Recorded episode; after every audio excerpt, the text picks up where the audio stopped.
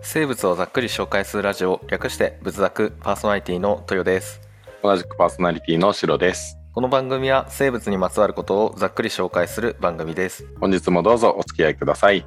はい今日もお便り会なんなはらいもうずっとお便り会です、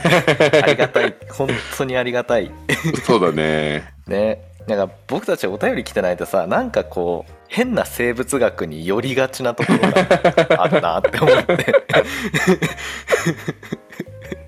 あのお便りが来てくれるの本当ありがたいやっぱでももう2021年に来たお便りは全う部ん、読み切れたよね、そうだね。ねこれは2022年の1月に来たやつですね。そうですねうん。はいなのでこっからじゃあなんかお便りなんかお便り週間みたいなのをさうん。 1週間のうちになうんんか例えば第2週の月水金はお便り会連続配信ですみたいな、ああ、なるほどね。毎月固定のね。うん、まあそこで一気にバッてまああーその他の週でもお便り会やるけれど、なんか一度に出せるかな毎回毎回なんか気気にななんか適当になんかこの週は週3回とかっていう風にやるんじゃなくてもう毎月ここは週3回みたいな感じにするってことね、あそうだね、うあん、ー週に週第第2週は、うん、3話一挙放送みたいな てかめっちゃ寒いあのーうん前回撮ったのがなんだっけ裸デバネズミかうんめちゃくちゃ寒い多分声震えてるんだけどうん僕今カブトムシの幼虫とクワガタの幼虫があああのいる部屋にいて暖房つけたくないんですそっよかそっか確かにね冬眠させないとだからねそう そう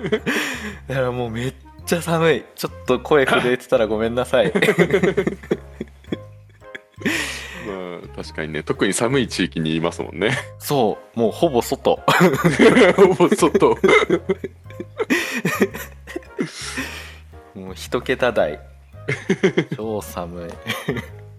雪降ってるのいいや雪はね降ってないけどうんあのすぐ近くに見える山はもう白くなってるすぐ近くに見える山ねそう すぐ近くに見える山 はいということで、はじゃあお便り読んでいきますかねはいお願いしますはいえーラジオネームペチカさん、はい東京都にお住まいですねこちら、はいあの以前にもお便りをいただいて鴨の橋でね、えーお便りいただいてね、はいうん、今回その返信ということでねあの送ってくださって本当にありがとうございますありがとうございますはい、じゃあまずは温かいお便りからはい紹介させていただきますはい、はい、鴨大橋調べてくれてありがとうございました20年くらい前にオーストラリアのケアンズで野生動物を探すツアーで鴨の橋を探しちらっと見たことがありました仏作の情報を知ってから見ればもっと感動できただろうにと思います私と同じく鴨の橋に興味のあった方がいて驚きでした今回もクスッと笑いながらためになる話を聞けましたありがとうございます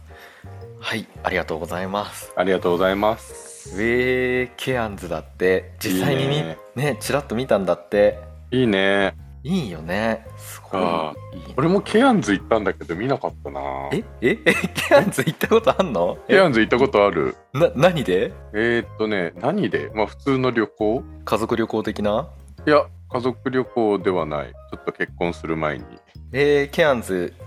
あれ監督んとだそれはねあ違うそれはねえっ、とあれだよあのヨーロッパあヨーロッパねと監督君と行ったのはヨーロッパですねあーすそうげえ突発的に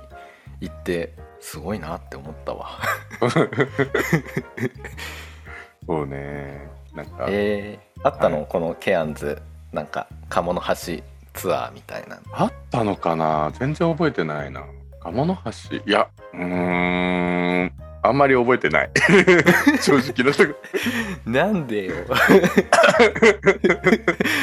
そんなすごい貴重な経験じゃないの でもなんかねジャングルみたいなところには入ってたおえなんか電車とかなんかトロッコトロッコではないかななんかそういうのに乗って、あのなんかジャングルとかに入ってってなんかここに一周回って帰ってくるみたいなのあったけどうん鴨の橋に会いに行くわけではないのかな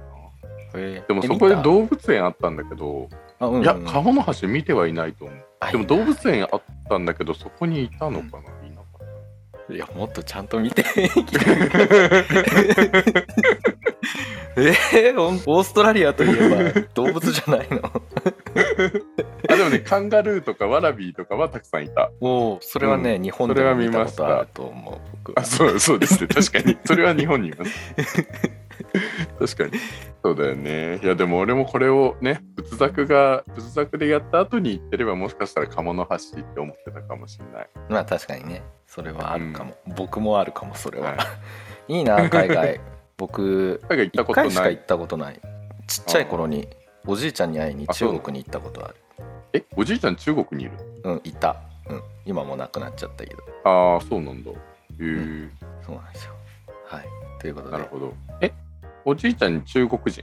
いやどうでしょあう別にカットしてもらって大丈あ もうこれ、ああの濁してねあのトヨがクォーターなのかどうかと いう、あの可能性を濁わして 終わるいやあの普通に出稼 ぎ純日本人 です夫 そっかちょっと一瞬あれクォーターなの聞いたことないけどって思ったけど これね僕の唯一持ってるネタなんですよはいということなんです、はいねいいなあまあ、ということで、ね、このフェチカさんの今回の好きな生物を挙げてくださったのがはいねえクマムシが最強と聞くのですが本当ですかそもそも虫なのですか調べてほしいですああったかいんだからの方ではないです懐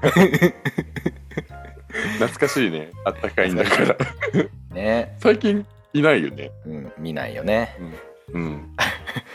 そっかそうすそごっい流か行そっったよねかクマムそシでも確かに虫なのかねクマムシってあれだよねそうなんか飲みみたいなやつだよねまあ ちょっ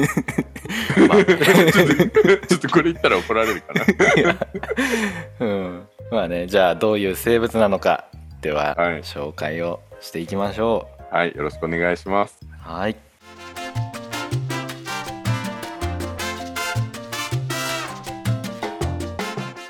じゃあ今日はお便りからいただいたクマムシについはてざっくり紹介します、はいよろしくお願いしますはい、じゃあねまず最初、えー動物界の脱皮動物縄文、反節足動物漢歩動物門に分類される生き物の総称です、ね、はい漢歩動物門にあの分類されている、ね、人たちが全員クマムシですああ、はなるほどなのでこれ俗名かな、うんあのうん学名はねタルディグレイドタ,、はいターディグレイドかな、はいタルディグレイドかなまあターディグレイドかタルディグレイドで意味は漢方動物を示していてはい動きの呪いっていう意味があるそう ですねそうまあ漢方そうそうそうそなうんだ漢方動物自体が「ゆるく歩く」って書いてるからね、うんうんうーんそうでこのね漢方動物にはクマムシしか属してないからクマムシのためだけに設けられたもんなんですよあそうなのそうえ門の中になんかいろいろ愛門こう木家う族ん種があるけど家族種全部総称してクマムシしかいないってことそうクマムシのためだけに設けられてるんですよえー、すごい。うーんねクマムシの中にもいくつか種類はある。うんそうあのねこれから言うけどね、すごいあの思った以上にたくさんいます、あそうなんだ。うん、す そっかそっかごいいっぱい種がいじゃあ一種でるはないんだね。一種じゃな、はいい。そうなんです、はい、で分類としてはこの漢方動物門の後に「異なる」って書いて「イクマムシ公」「中」中間の中で「中クマムシ公」「中クマムシ公」かなであとは、はいあの真真実の真にはい「真クマムシ公」の3つに分類されてますはい。そうだけどこのねちょっと調べてみたら中クマムシ公はこの1種しか分類されてないんですよねうん。そうでちょっとねグレーなところを見つけましたいわくつきっていうかうんはいそう。というのもこのね中クマムシ公は1937年にスイスの動物学者が長崎県の温泉から発見したと言われる温泉クマムシの一種のみが分類されてるんだけど実はそれ以来はい一度も発見されてないんですよ、ああなるほど。そうそっかそっか。これは本当にいるのかどうなのかっていう話だね。うん、怪しまうん怪しまれてる、スイスの方が長崎に来て、長崎で発見ってことは日本の、日本にいたってことなんだね。もしいれば。そうそうそうそう、うーうんんってことみたいよしかもあの大体この生物新種ですよとか種っていうのに登録されるためには標本が必要なんだよね、うんあーなるでほそどのねそう模式標本がねなんかね地震かなんかでダメになっちゃったみたいで現存してないんだよ ねそう存在してないみたいになっちゃって かそうだからそっかそっか存在自体がねすごい危ぶまれてるんですよ、なるほど、うんでもこいつは本当にいたのかっていうそうそうそう、ねいとこたろなんのだねっていう、うん、 ね証拠が何もない、そうもうなくなってしまったんだけどでもなんかねイタリアの河川でこの温泉クマムシに似たイクマムシ港の種が発見されているのでなんかね完全な捏造じゃないんじゃないっていうふうに言われてるみたいですああなるほどね、模式標本標本ってあれだよねもう実際なんか何普通のなんか蝶とか飾るような標本みたいなのはないけどうんイラストとかはあるってことなんだねうんじゃないかねうん、ということなんですねはいまあそうこの中クマムシコこの温泉クマムシが一種だけいてじゃあ他のクマムシコどうなのかっていうと、イクマムシコは体の前の方に突起を持っていてなんかね、はい足には4つの爪があるんだってうーん指みたいな感じそうそうそうそうでこれね、444種が確認されてるんだっておうあのいっなんかぱいい4まっすていう数字に で4で新クマムシコは突起を持たない体に突起持たなくて結構つるんとした表面で、うん基本的には水中にいます、うんはいで大体700種以上が確認されてます多 いねで生息場所は実はね、はいあのどこにでもいますはいはいあのなん本か当にはいもうその辺に山盛り どこにでも、どこにでも本当になんとね南極とか北極にも高密度で生息するなんて話もあるからねあそうなんだそうそういうところにもいるんだねうん、なんかね、へーになんか水気があれば大体いるだから苔とかねいるみたいよ、うん苔とかにいるみうたい、ーんすなるごほいどもう身近に溢れてる実はあんま嬉しいことではないねまあねこの見た目がそんなに溢れてるんだ ありふれてるんだって思うとちょっとゾッとするかもしれないねうんまあでもそんな悪さするようなもんでもないし今のところ毒も発見されてないのでただ地球最強の生物と言われてるだけなので、うんあ、そう、いやいやいやいやいや、だけじゃないですよ。いやな まあかなか、ねなそうかなかすごいこと言ってきたけど、今。はい。はい。 でねこの和名のクマムシってどっから来てるのかっていうと、なんかねクマに似てるからクマムシなんだってああ、なんかずんぐりしてる感じあか。。そうそうそうそうそうそうそううんで英名もウォーターベアっていうみたいおううんなるほど。あ、水のところにいるクマってことか。そうそうそうそううーん。意外とうんねでもまあそんなにクマに似てるかなって感じなんだけどまあなんか本当 にさっき言ったみたいにのっそりずんぐりむっくりしてて、のっそりのっそり歩く感じが、なんか歩き方もクマに似てるからなんだよね、えー。うん、でも足の数全然違うけどね。そう足の数全然違うんだけ どでもねうんなんかね歩き方確かに、うん、のっそりのっそりってやってるのが確かにちょっと似てるかもしんないうーん。でしかもねこれ期限もちょっとね調べてみたんだけど、いつからいると思う、クマムシでもまあ、そういう、なんか原生的な感じだろうから、うんまあ、やっぱ個性大あたりからいるんじゃないおそうです古生代ね、はいあのざっくり5億年前のカンブリア紀からいます。はい。 はい、めっちゃ昔からいるね、やっぱり。そうですめちゃくちゃ昔からいますなんだったらこっから生物誕生しましたよぐらいな、あの多細胞生物誕生しましたよぐらいな感じ のねあの不思議な生物が山盛り出てきたところなんだけど、もう実はその時ぐらいからいてうんうん。ねそうあのは化石として発見されてるみたいよはい。でなんかね一応ゲノム解析によって線形動物っていうのが今一番近いらしい、うんうーん。であそのそうなんだ次にそうそうなんですでその次にうん節足動物に近いみたい、うーんうんじゃあなんか虫っていうよりはうん、なんなんていうの線形動物だからすごいなんかミミズちっちゃいミミズみたいなやつそうそうアニサキスとか幼虫とかああーの寄生虫シリーズだよね、うんそうだよね、うんあそっかそうあの辺と ね近いんだって、うーん一応寄生虫なのいやクマム寄シ生はしてないねクマムシはねうーんまあ寄生っていうかたまたまそこにいるで体の中にいることもあるかもしれないけどでも別に、うん寄生ってさその宿主に何か悪さをしてっていう感じじゃん、んなんか悪さも特にはしてないと思う、なるほどね もしかして「分かりません」を狙いに来てるもしかしていや今回は本当 にちょっとそうねでもなんかそうねちょっとわかりませんは一回欲しいなとは思 うはい、まあ見た目もねあのさっき言ったけどクマっぽいけどただ4う対ん8本の足があるから全然クマじゃないです、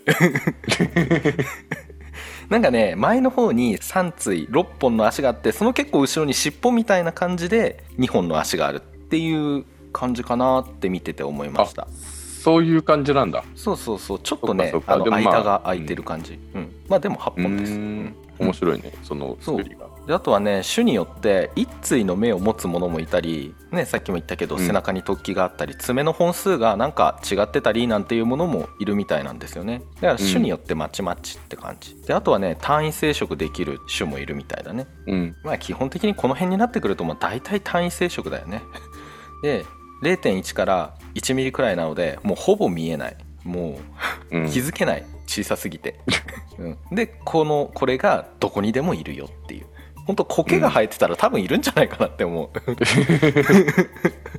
う、うん、まあこれがねクマムシのざっくり基本情報なんですがはいここからねじゃあ地球地球最強の生物と言われている、まあ、ゆえんについてね、うん紹介していきたいと思うんだけれども、ね、はもいう有名だよね結構ね、うんまあこんなちっちゃいけどねうん、どうどういう点で最強なのかわからないね確かにねそうこれね、うんすごいよこのクマムシの超生物機能をね、はい、えー上げると はいなんとクマムシは151度の高温からもうほぼ絶対0度のマイナス273度まで耐えられますマジ で最強じゃないこれもうこれだけで最強 えー、そうなんです、マジかうんえじゃあもう本当にクマムシ以外全員地球上全滅することも可能性としてはありえるよねありえるよねもう、うんそうです全滅してもクマムシだけ生き残るってことでしょこの状況だったら、場合にそようってだはね場合によってうはそうよ、ーんあやばいよ151度の高温にも耐えるってことは何クマムシはタンパク質ではないのいやえちゃんとタンパク質でできてるよちゃんとタンパク質でできてんのに151度まで高温に耐えられんのそうだよそうそうなんですすご くないへーそうなんですよまあでも一応さほら超高熱細菌とか300度まで耐えられるさ深海にいるような細菌もいたりするじゃないうんそっうていだねうかあの PCR ってさあの熱に耐性のある生き物の DNA ポリメラーゼからさ、着想を経て開発されたじゃん名前なんだっけ忘あれちゃったそうなんだへそうーこれもね福岡伸一さんのね生物と無生物の間に結構事細かくなんかねデート中車に乗って海を見てたらああそういえば海深海あるなって暑いところあるなそこに住んでる細菌いるなってそいつらどうやって DNA なんか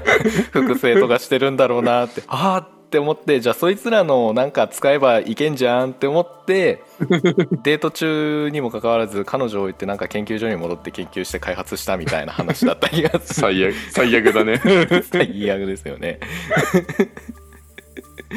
うん、とかね、まあ、いたりするんで、ね。はいであとは、まあ、まだこれだけじゃないですからね、うん、もう圧力に対してもすごくて、うん真空から7000ん7万5000気圧という高圧にも耐え ますもう分かんないわ7万5000気圧ってどういう感じ1気圧がだってさ海抜0メートルそうね1気圧1013ヘクトパスカルだねあそうだね海面でね、うんうんこれ海面0メートルだよねか海そ抜う海抜0メートルだよねうん海抜ででも7万5000気圧ってどんなもん本当だよねヘクトパスカルに換算したらめっちゃめっちゃでしょうんまあめっちゃですよね そりゃね7万ちょっと待って何あともう圧力ちょいで答えにたどり着けるあだって4000気圧がさ深海でなんか発泡スチロールがさキューってなってちっちゃくなりましたよみたいなあるじゃんうんうんあれがねあそうだよマリアナ海溝の海底は1万メートルなんだけど、一番地球で最も深いマリアナ海溝、うんうん1万メートルでそこで1000気圧なんですよ海底が。おうじゃあそれの75倍の力でも耐えうるそうあの1000気圧ってどんぐらいかっていうと普通に1000キログラムがもう四方八方360度全部になんか小指の爪ぐらいな感じので1000キロ押されてるっていう感じ1トンね そうやば一トンそれの75倍すごっあすんなちっごちいゃいよ体でそれ受けんの受けるんですマジかどういう体作りしてんのどんだけ硬いのしねかもすご真いよ空だからあれがあれじゃん内側からの圧力もにも耐えるってことでしょ、ってことだねすごいなぁしかも真空なのに死なないんだ死なないんですねすごいですよであとはアルコールとかの有機溶媒にも溶けあの耐えるしさらにはね この光線量の紫外線 X 線などの放射線にも耐えます、うん X 何やって線も倒せない そう X 線のね致死線量は57万レントゲンと言われててこれどうどんなもんかねっていうと人の致死線量が500レントゲンなんですよ。おうん、だからクマムシの致死線量は57万レントゲンなん です。そうかちょっともう単位もなんだかよくわかんないいけどただ そうすっごいな何倍100 ?100 倍倍近く ?1000 倍あ違う違う違う1000倍だよ1000倍だよね。1000倍1000だ倍だよねやべえ。すごいねなのでどこでも平気だしなんならもう真空でも、ね、酸素がなくても大丈夫なんで、宇宙空間も余裕なんですよ、でも地球上だけじゃないんだ地球上ならどこにでもじゃなくても宇宙にもいる可能性があるあそうその可能性もね、うんあるよねまあ生きることはできるってことだもんねまあね、うんまあなのいでるかどうかはこれうんそういよいよ限界知りたくなるじゃないですかうんねなので限界を知りたくなったねある研究者がねこはのいクマムシをライフル銃並みのガス銃で発射したんですよそうすると、はいあの秒速 900m 以上だと体がバラバラになって1匹も生き残ることができなかったみたいなんだけどその速度以下では生きられるってことなんですよ。まあそうだろうねいきなりなんかその秒速900じゃんだんだんずっと上げてったってことなんだね秒速 900m よ1秒に 900m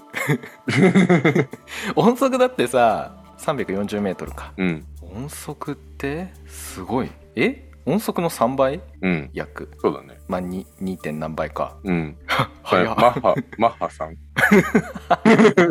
三マッハ倍だかさらん。 やばくもう日常でマッハなんて言葉使わないけどね、ね。ねまあということでクマムシ最強ですよね。こんなんできる生物、多分他にいないですよね。そうだねねいやこの能力はすごいわ。うん、はい、でも実はねこれ裏があって、まあ、裏っていうか別にクマムシは隠してるつもりないと思うんだけどさあ のそうはいこれができるのが実は条件付きなんだよねああじゃあ普通の今そうそうその辺にいるクマムシが全員なんかそういう状況っていうわけではないうんそうだよあの普通の状態のクマムシって爪でプチって殺せるから、あそれ は弱いそう そうなんですあの最強状態になれるのは体重の85%を占める水分をもうめちゃくちゃ極限まで減らしたクリプトビオシス、クリプトバイオシスかなっていう無代謝状態になることで発揮されます、あーうん、もう生物じゃなくすぐらいな感じなんだねそうそうそうもう0.05%とか、まあ、そこぐらいまうでん減らすとかって書いてある記事もあるぐらいだからもうほとんど水分ほとんどなくして、この乾燥、うんまあ、乾眠乾燥して眠るって書いて、ね、乾眠状態で最強になれるってこと、なるほど、うんじゃあもうめちゃくちゃストイックにならないとダメってこと だねまあそういうことですねうんそうでこの乾燥した状態から水をねもう一滴でいいですよポチャンってはい垂らすと復活します、はいあえあそうかそうだよねだって一滴でもクマムシにとってめちゃくちゃな量の水だもんねめちゃくちゃな量の水だからね、うんそうなんですよねそうなんだってだからねなんか冷凍で30年以上保存されてた苔の中から復活したっていう例もあるらしい、うーんね、ただそうなんしだこの官民状態で過ごした時間は寿命にはカウントされなくって、ねうんなので普通はあの1ヶ月から1年程度なんだって寿命ってうーんでも官民状態であればもうずっと大丈夫だよってただねこの官民状態のなり方が種によって異なるんですよね、はいうん、これが一応代表的に研究されてるのが横綱クマムシとドゥジャルダンヤマクマムシの2種によって研究されてます グジャルダンヤマクマムシなそんうでかすすごく 強そうだねまあ、その一方で横綱クマムシだからね、もう横綱そうでだすから、ね最強対最強みたいなやっ ゴジラ VS キングコングみたいな感じですよあねーそうだねあそういえばなんかゴジラうんゴジラっぽいなんか映画が始まるよねあれすごい見たいんだよね怪獣の大後始末怪獣の後始末大怪獣かそうそうそうそうそうあれすごい見たい、いやわかるめっちゃ見たいあれね確かにやっぱ僕特撮好きでシロうもんまあまあ特撮好きじゃないですか、ういんやあれはめっちゃ気になるウルトラマンがさ普通にビーって倒してくれるじゃんビームでうんうんでも怪獣が死んだ後どうなんのみたいなねそうだよねそう確か にねっていう確かにそこ気になるよねっていうそう現実で考えたら倒すより大変だよねっていう感じで ねそうしかも普通の怪獣だったらさまだなんかね、いろいろできるかもしれないけど例えばゴジラとかだったらさあ放射能が出てるわけでしょあうんね「シン・ゴジラ」そうだったねうんとかそういうのを考えると難しいよねねあんなんどうすんだろうね、っていう見よ、うん絶対見よ見てはい話をしないといけないね、こここで話をしちゃったらねはいあそう詳しい戻りまし ょうはい話に戻りましょうはいあすいませんはいえーそうで横綱クマムシが陸生のクマムシで、乾燥耐性が強いんですよだから約30分程度で乾眠状態に入ることができますあーなるほどね乾燥状態にいたら30分で85%の水がなくなっていくってことねそうなんですうーんで一方このドゥジャルダンヤマクマムシは水生クマムシで、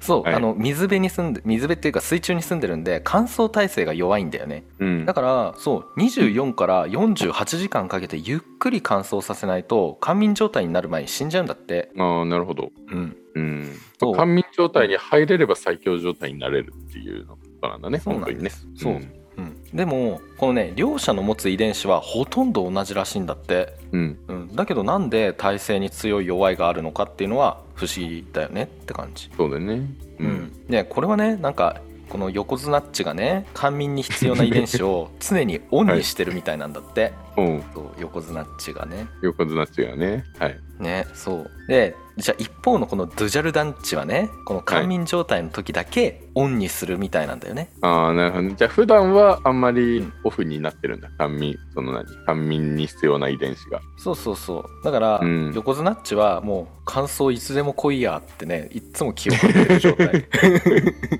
なるほどそうで意外とねこのクマムシ以外にもこのアルテミアとか線虫とかネムリユスリカの幼虫なんかも官民状態になることができるみたいなんだよね、うんだからクマムシだけの専売特許ではなく他の生物もやってるみたいうーんだ他けどの生そ物のでもこれぐらい強いいやうんどうかなわかりませんあやった もらいましたでもアルテミアとかってさなんかガチャガチャとかにさ、なんかアル、うんシーモンキー育てようキットみたいなのないあ れあれ本物あ本物本物へえうんあの生命がガチャガチャで売ってるという うんねなのでそう結構いけんじゃないかなでもこんなに強くはないと思ううんただ乾燥に耐えられますよぐらいだと思うんだよねなるほどねうんね、でこの乾眠状態のなり方がこの体内のグルコースを水の代わりになんかガラス状態を作るようなこのトレハロースに変えることで乾眠に移行してるみたいなんだよねうんだからもう結構トレハロースっていうカッチガチのね硬い何かで細胞を覆ってガラス状にしちゃうんだってこのグルコースうをーねんそうそうそあうだから圧力とかにも強くなるそうなんだけど、実はクマムシはこのトレハロースを使ってないんじゃないって言われてクるマんムですシよの話ではな かった。そうそうクマムシはね官民状態のなり方が他の生物は違うんだってえー、うんそうなんかね特殊なタンパク質が使ってるみたいなんか今のところ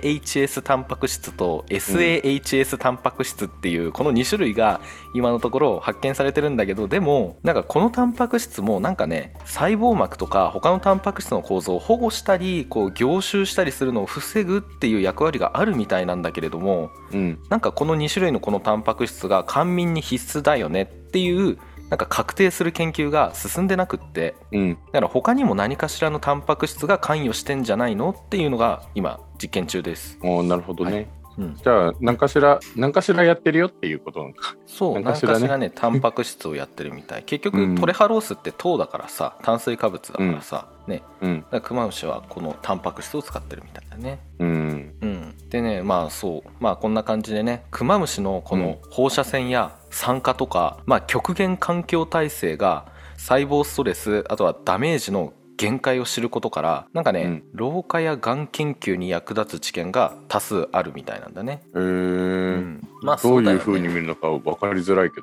ねまあでもねそっか、うん、そうだからいろいろね研究が進んで医療に生かせないかって言われてる、うんうーんそうあでもそっかとりあえず放射線に強くなればがんっていうの若干防げる部分もあるそうなんですそううんこのね乾燥耐性をなんかね応用してうん有機物を乾燥させることができたならば現在はい液体窒素での低温保存輸送がうん必要な酵素やワクチンなどの保存輸送が劇的に便利になる可能性があるって言ってるんだね。あー確かに確かに、うんそっか官民状態にその辺のやつをさせられればどんなにね、うん、ドライ状態で持っていけるってことだもんねそうなんです。うーうん、んねえだからもうそっかそう乾眠状態にしちゃえばもう普通に平気でね多分水分に触れさせなければどうやっても持っていけそうだるよねよみたいなそう,、冷やす必要ないよみたいな感じになるんじゃないかねって、うん確かにそうすればあれかなんか水一滴加えれば元に戻りますみたいなそういうことなんだもんねそうなんです、うーんねだからいずれ iPS 細胞や臓器の乾燥保存への応用も期待されてるみたい、ううんんしかも今クマムシ特有の遺伝子であるなんか DSUP ダメージスプレッサーって呼ばれる、うん放射線耐性遺伝子を人の培養細胞に導入したところ放射線による人培養細胞の DNA ダメージが半減したっていう報告があるんだよね。へーうん、じゃあ年が経つとさ、うん DNA って欠損していくから化石の中には DNA がないっていう話をしなんかほぼ残ってないっていう話があったじゃんあうん、したね。れとかもクマムシの DNA をここに入れてしまえば残ってるってことあーできるかもしんないね。うーん面白いすごいねそうなんですって。はいいやすごいですだからクマムシのその DNADSUP 遺伝子をねうんなん DSAP とかっていうのかなうんまあ、その遺伝子導入しちゃえばもうなんだろうすごい放射線ね耐えられるよってことなんですね。すごいねっていうでも半減だもんね半減だからね。うん半減だから ダメージはありますから、そうですねうん、そうただこのやっぱめちゃくちゃその可能性秘めてるんだけどただクマムシをなんかね飼育するのがめちゃくちゃ難しいみたいで実はうんなんかあんまり進んでないのはクマムシの飼育が激ムズだからみたいです。ああそうなんだねうん、そっかなんだってねなんでなんで難しいんだちっちゃいからいやなんかちょっすともぐう死んじゃうんだ ってなんかまあ最強んかなのうまくいかんみたいなそう、あまあうんこんな感じでねすごい他にもクマムシを使った実験っていろいろやられててさすごいよ、うんあのね量子コンピューターってあるじゃんあうんなんか量子の世界でさなんか普通,、うん普通のコンピューターで計算するとなんか何億何兆通りもあって、それを算出するのに何年もかかっちゃうけど量子コンピューターはなんかもう普通の物理法則が通じない世界で一発でなんかすごい一番いいものをバンって出せるようなうんその量子の力を使ったコンピューターがあるじゃない、うんまあ今うん富岳とかねなんか開発されてるけどさ、そうあの、はいそこの回路にクマムシを組み込んであー あの、うん、あの量子もつれを発動させることはできないかと実験され なんとあの発動できました量子もつれえー、そうなのそう一応量子もつれを引き起こさせるためには真空状態とか低温状態が必要ででなんか量子コンピューターの開発者とかはそれ有機物では無理なんじゃない有機生命体とかだと絶対無理だよねとかって言ってたんだけどでもクマムうシんこんだけ最強じゃないですかだからうんクマムシ官民状態にさせればいけんじゃないクマムシ媒体にしてもいけんじゃないのとかって言って、うん回路に本当にクマムシをなんか入れ てまあこれ後で参考にね載せ込んで見てみてください本当に回路にいきなりクマムシが入ってる入ってる本当に本当のクマムシ本当のクマムシそう本当のクマムシがね回な路んに入かってクますマムシ入りの回路って聞いたことあるけどそんなにクマムシの何かしらとかじゃなくてクマムシ直接ここにポンって入れてそるっうてクマムシがい ますここにいるよそういうことなんだねへえねなんだってさであとはこの2019年になんかクマムシを入れたイスラエルの月探査機ベレシートが月面着陸に失敗してなんかその中にいろいろ詰めてたんだけどその一つにうんクマムシを入れてたなんかがあってうんドーンって月面着陸失敗ドーンってなって クマムシがバラーってなっちゃったんじゃないのみたいな。まあばらまかれちゃったのねうん、だただすごい衝撃だったから生きてないんじゃないって言われてるけどでも分かんないです、うん、まあ官民状態になってるクマムシが一匹でもいたらそれは生きてられるってことだよねまあね、まあ、どうかなって感じ、ねさっきライフルの話で、きゅうん秒速 900m は耐えられるからでもそれ以上だったんじゃないのとかって、まあ、いろいろ言われてるけあどあなるほどねうん、そっかそっかだけど分からない生きてるかもしれない月面のなんか水分とかで蘇って月面にクマムシがうんみたいな話 もある、まあそうただこの話なんだけどちょっとねごめんなさい、多番組になるんですけれどもあの、はい特勤マッシュさん提供の「墓場のラジオ第25夜月に落ちたクマムシ談義」でめちゃくちゃ詳細に多分ここよりもあの圧倒的に面白く語られてるので、うん、ああと漁師の話もそこでねあるので、ぜひ続きはぜひそこでねお楽しみいただけたらと思います。勝手に宣伝しちゃったからわかんないけどちょっと聞いてすごみいま面す。白い。 うん、墓場のラジオは最高ですわ、超面白い。うん、うん、ねそこでクマムシ談義ねやってるんでぜうひ、ん、ということでねまあこんな感じでね、はいすごいいろんな実験やられてて医療にも応用できるんじゃないのっていうねいろんな可能性を秘めうたん、生物ですね。はい、まあクマムシの研究が進めばこれだけタフな生き物なんで地球外生命体の可能性とかあとはもっと言えば、うんハビタブルゾーンに入ってない惑星での生命の存在も考えられるし、ねうん、しかも隕石によってもたらされる生命の可能性なんかも考えられてああ、もうすごいですよだから多くの面でねあったかい未来がね待っていそうな気がしますよ ね。はいそうですね。あったかいいんきなだかりら、ね。無理やりあったかいんだけど私 ははいお聞きくださりありがとうございました仏作は皆様からの温かいお便りを募集しています概要欄のお便りフォームからお送りくださいまた、ツイッターや YouTube にて仏作のお知らせを配信しています。豊先生の日常や豊飼育員の飼育している生物の紹介、豊画伯によるサムネイル制作の動画なども公開しているので、合わせてフォローしてくれるとすごく嬉しいです。今回紹介した内容はざっくりだけですこれ以降の深掘りに関してはリスナーの皆様に委ねますではまた次回お会いしましょう。あえ、今もあの日の生物部でした。ではまた次回お会いしましょう。はいお疲れ様でした 疲れ様でした忘れてたねはい。